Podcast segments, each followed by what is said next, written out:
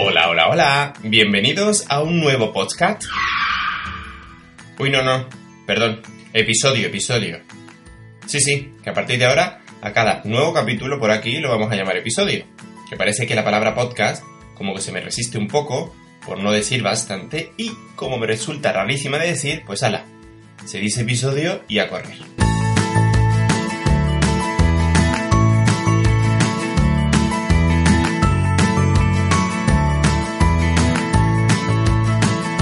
Pues lo dicho, bienvenidos a un nuevo episodio de Scarlett Costura. Así que, empecemos. Bienvenido al podcast de Scarlett Costura. Si te gusta la costura, el mundo creativo, aprender y compartir, estás en el lugar indicado. Si sabes que la felicidad no se puede comprar, pero sí una máquina de coser que es prácticamente lo mismo, puedes estar seguro de ser un dedalillo como la copa de un pino. En el podcast de Scarlett Costura compartiremos nuestra pasión por la costura de tres maneras. Primero, conversaremos sobre costura, materiales, técnicas, máquinas de coser y así ir aprendiendo y aumentando nuestros conocimientos poco a poco. Segundo, trataré de transmitirte lo apasionante que es el mundo de la costura y todas las cosas que te puede ofrecer. Y tercero, conoceremos a diferentes emprendedores, bloggers, marcas y en definitiva personas que tienen una relación con la costura de una manera u otra para empaparnos de sus experiencias y crecer juntos. Sea cual sea tu relación con la costura, aquí disfrutaremos juntos y cada semana de este apasionante mundo. Soy Armando, la cabecita pensante que está detrás de Scarlett Costura, y voy a acompañarte en este camino. Sin más, ¡comenzamos!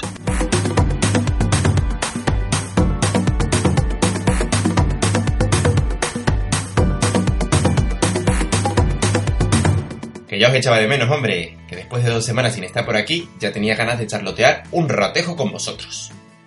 ¿Qué tal ese puente de mayo? ¿Os ha cundido? Yo he estado de viajecito fugaz en Londres, que por cierto, la ciudad me ha encantado, y nos ha pasado un poquito de todo.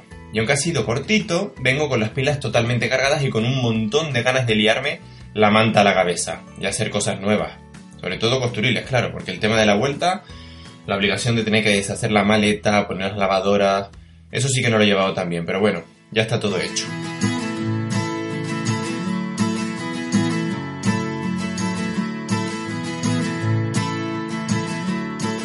Y hablando de costura, ¿no os pasa a vosotros que a veces os cuesta un triunfo encontrar un rato para poneros a coser?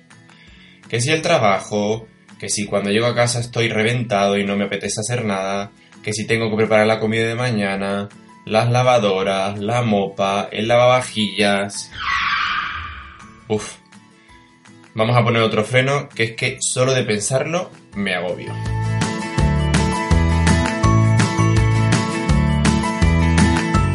Pues eso, que si os cuesta encontrar ratos para coser, hoy os traigo varios consejitos que si los aplicáis seguro que seréis capaces de encontrar tiempo para coser y además disfrutar de ese tiempo, que es lo más importante, ya sabéis.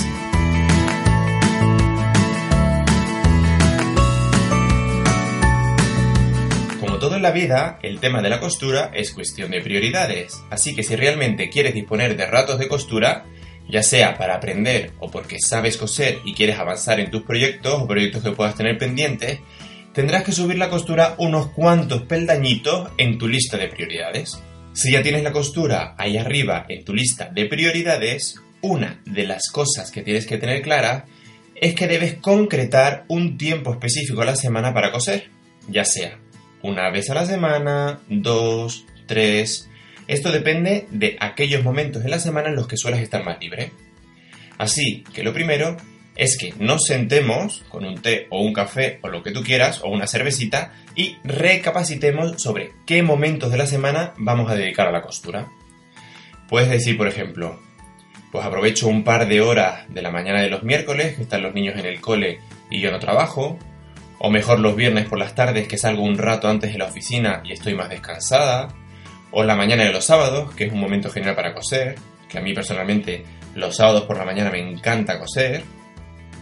Y tampoco hace falta que este tiempo de costura lo tengas establecido toda la semana, aunque si quieres evolucionar en algún proyecto en el que estés trabajando y no quieres dejarlo aparcado, que ya sabéis que muchas veces nos pasa, al menos unas orillas a coser a la semana sí deberíamos dedicar. Además, que coser es un placer, como siempre digo, así que si te gusta coser, no tienes por qué renunciar a hacerlo. Porque seguro que si piensas un poquito, serás capaz de encontrar momentos en la semana en los que puedas dedicarte a coser sin ningún problema.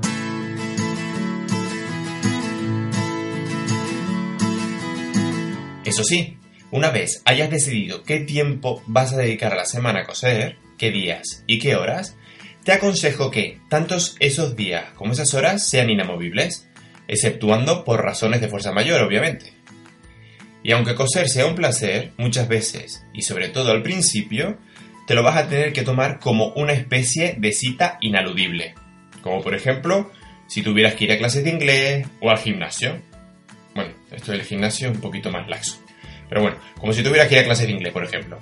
Lo que te quiero decir es que te comprometas contigo misma y en esos días y durante esas horas sepas a ciencia cierta que harás todo lo posible para dedicarte a coser. Y ahora viene lo realmente bueno.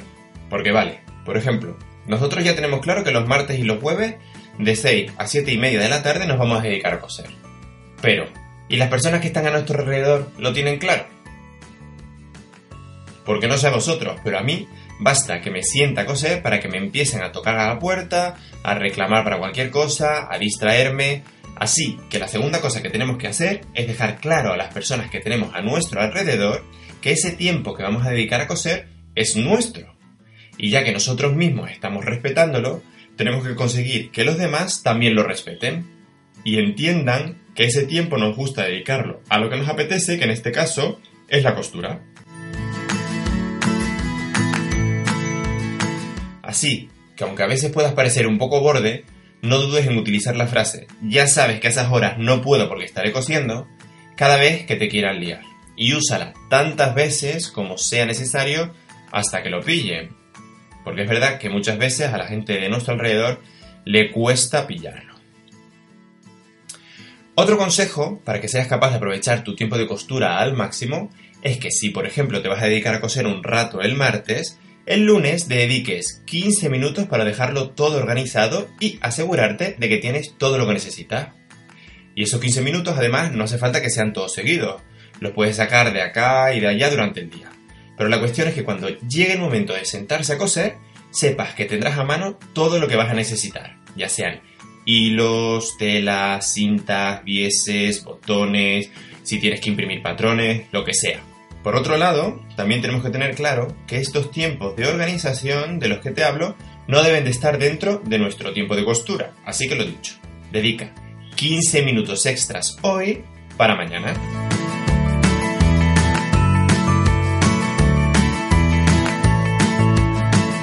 Y ahora viene otra cosa importante que debemos tener clarinete. Y es que además esta es una regla universal que no se puede cambiar.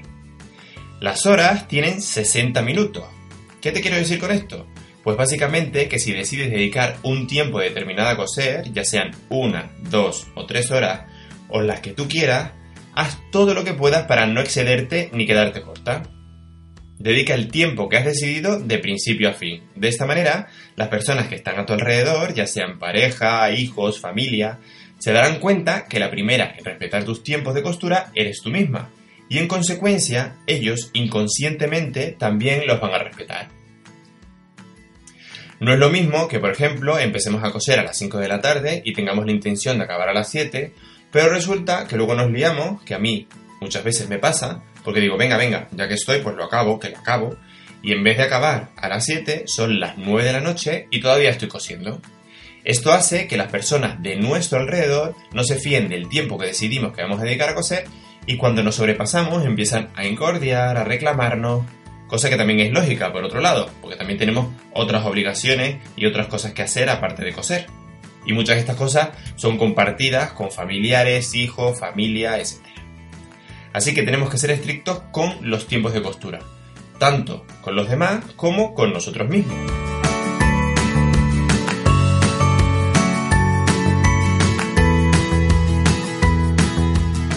Por último, si eres uno de esos detalillos a los que les gusta coser hasta decir basta, otro consejillo que te puedo dar es que te tomes un día de descanso, en el que sepas que no vas a coser, ya sea el domingo o cuando tú quieras.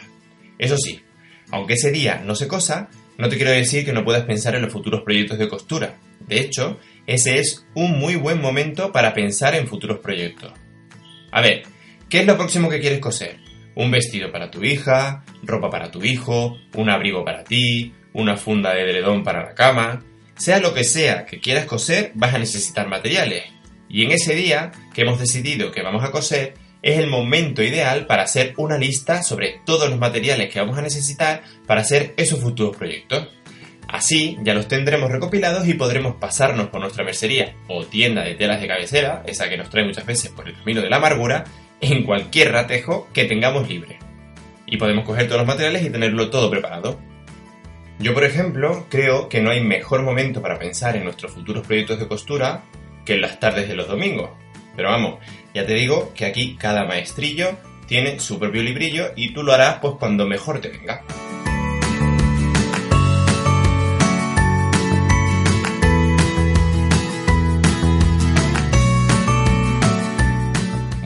Estos son algunos de los consejos que quería darte para que puedas estirar al máximo tu tiempo de costura. Vamos a hacer un pequeño resumen. Primero, piensa qué proyectos quieres hacer y qué materiales vas a necesitar para hacerlos. Segundo, determina qué días y horas de la semana puedes y vas a dedicar a coser. Tercero, uno o dos días antes dedica 15 minutos a organizarlo todo para que tu tiempo de costura sea realmente eso, tiempo de costura, y no de organización. Y cuarto, sé estricta con ese tiempo de costura, tanto contigo misma como con los demás. Respétalo y consigue que los demás también lo respeten para que así lo puedas disfrutar. Si incluso haciendo todo esto y pensando sobre ello no eres capaz de sacar tiempo para coser, ha llegado el momento de que te plantees si realmente quieres hacerlo. Como te he comentado, en la vida todo es cuestión de prioridades, así que si no encuentras tiempo para coser, seguramente la costura en este momento de tu vida no sea una prioridad, que tampoco pasa nada porque no lo sea. Yo lo que sí te aseguro es que si realmente te gusta coser y te apetece, serás capaz de encontrar tiempo hasta debajo de las piedras para hacerlo. Pero si no lo encuentras, no pasa absolutamente nada. No te frustres invierte el tiempo en aquello que realmente consideres importante en ese momento y lo bueno es que tu máquina de coser estará ahí esperándote para cuando tú te decidas. Además, el tiempo de tu vida es solo tuyo y nadie puede o debe decidir en él, únicamente tú. Ahora, pues ya tenéis algunas indicaciones que espero os ayuden a estirar y disfrutar aún más de vuestro tiempo de costura. ¿Y ahora qué tal si me contáis vosotros cómo organizáis vuestro tiempo de costura y si usáis alguna técnica en especial? Si la tenéis, podéis compartirla con todos y conmigo mismo en los comentarios de este episodio.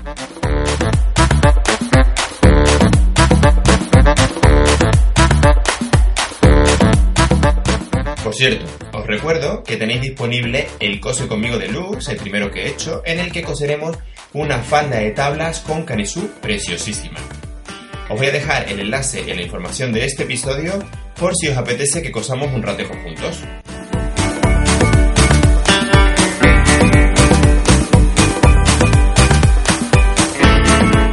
Y hasta aquí el episodio de hoy. Espero que os haya gustado. Si es así, ya sabéis que os amaré eternamente si me lo hacéis saber dejándome un corazoncito en iBox o 5 estrellitas en iTunes.